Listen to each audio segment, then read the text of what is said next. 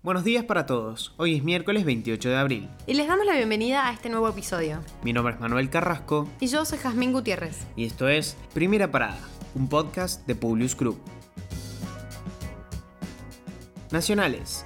Se retomó la negociación con Pfizer. El laboratorio no estaría conforme con la inclusión de la palabra negligencia en la ley de vacunas, mientras que el país no acepta responder con bienes soberanos ante incumplimientos, según las versiones de la Casa Rosada. El presidente Alberto Fernández encabeza una reunión por Zoom con 10 gobernadores del Norte Grande, el mandatario de Entre Ríos Gustavo Bordet y el de San Juan Sergio Uñac para realizar una evaluación sobre el escenario epidemiológico del interior del país y discutir la posibilidad de aplicar nuevas medidas restrictivas. En los próximos días se reuniría con el resto de los gobernadores en lo que se espera que sea un anuncio a nivel nacional para el próximo viernes.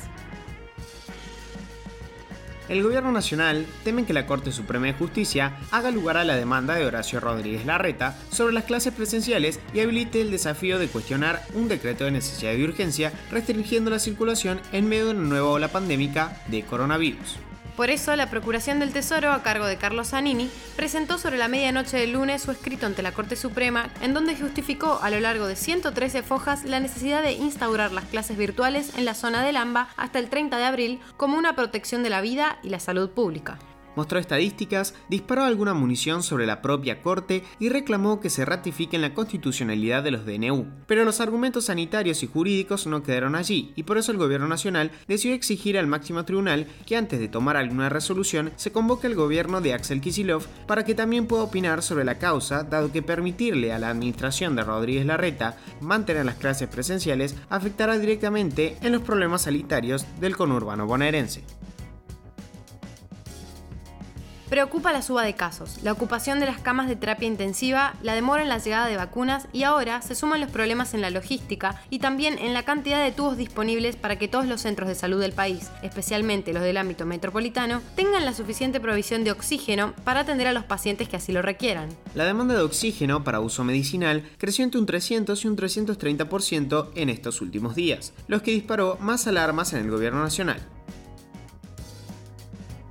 Un comunicado del espacio de Republicanos Unidos, con un pedido de explicaciones al economista José Luis Espert, hace tambalear la integración que buscan distintos movimientos de corte liberal en una alianza denominada Vamos. Republicanos Unidos anunció que a raíz de la detención de Federico Fred Machado y la notoriedad pública que ha tomado su relación con la campaña de José Luis Espert y Luis Rosales, frenará las negociaciones a la espera de una aclaración de la situación por parte del economista. Internacionales.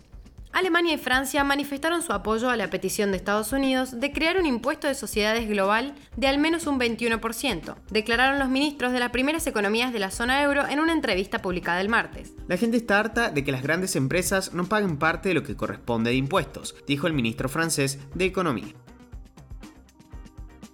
El presidente chileno Sebastián Piñera anunció este martes que ratificará el proyecto que autoriza a un tercer retiro del 10% de los fondos privados de pensión, luego de que el Tribunal Constitucional rechazara la impugnación presentada por su gobierno. Como gobierno, respetamos y aceptamos la decisión del Tribunal Constitucional sin perjuicio de no compartirlas. Por estas razones, promulgaremos hoy la reforma aprobada por el Congreso, anunció el mandatario.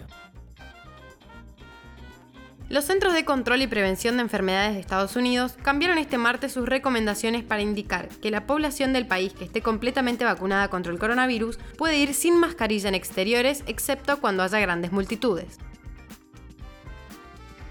la India registró el primer descenso de casos y muertes por COVID-19 en una semana. Estos datos positivos se producen durante la peor fase de la pandemia en la India, que eleva el total acumulado a los 17,6 millones de casos y 197.894 muertes, según informó el Ministerio de Salud indio.